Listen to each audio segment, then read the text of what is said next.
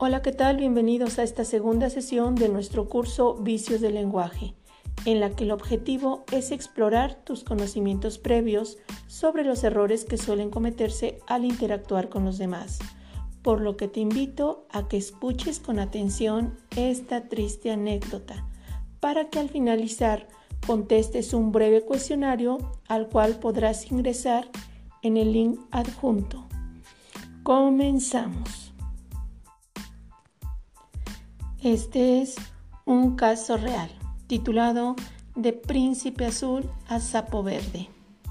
¿Qué les cuento? Ayer estaba muy emocionada, pues mi visita a las oficinas del ayuntamiento municipal, además de productiva, me había resultado maravillosa, pues Cupido hizo de las suyas cuando al voltear vi a un caballero con una personalidad de esas que enamoran a primera vista y aunque solo a través de su asistente me indicó que se comunicaba conmigo más tarde porque tenía que salir de urgencia, me inquietó hasta el extremo de que no pude dejar de pensar en él, porque también me pareció que no le fui indiferente.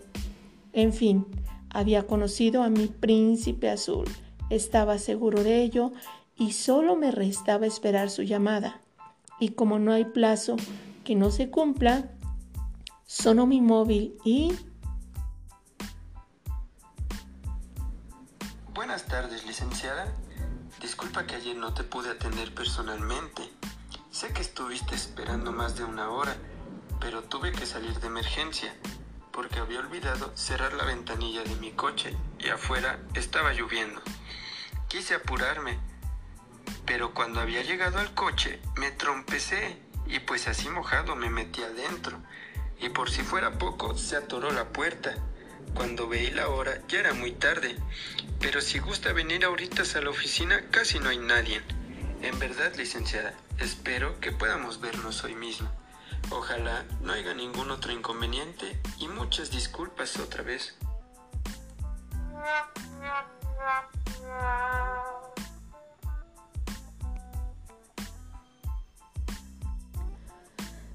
Y pues queridos alumnos, con esa breve llamada bastó para que mi príncipe azul se convirtiera al instante en un sapo verde verde.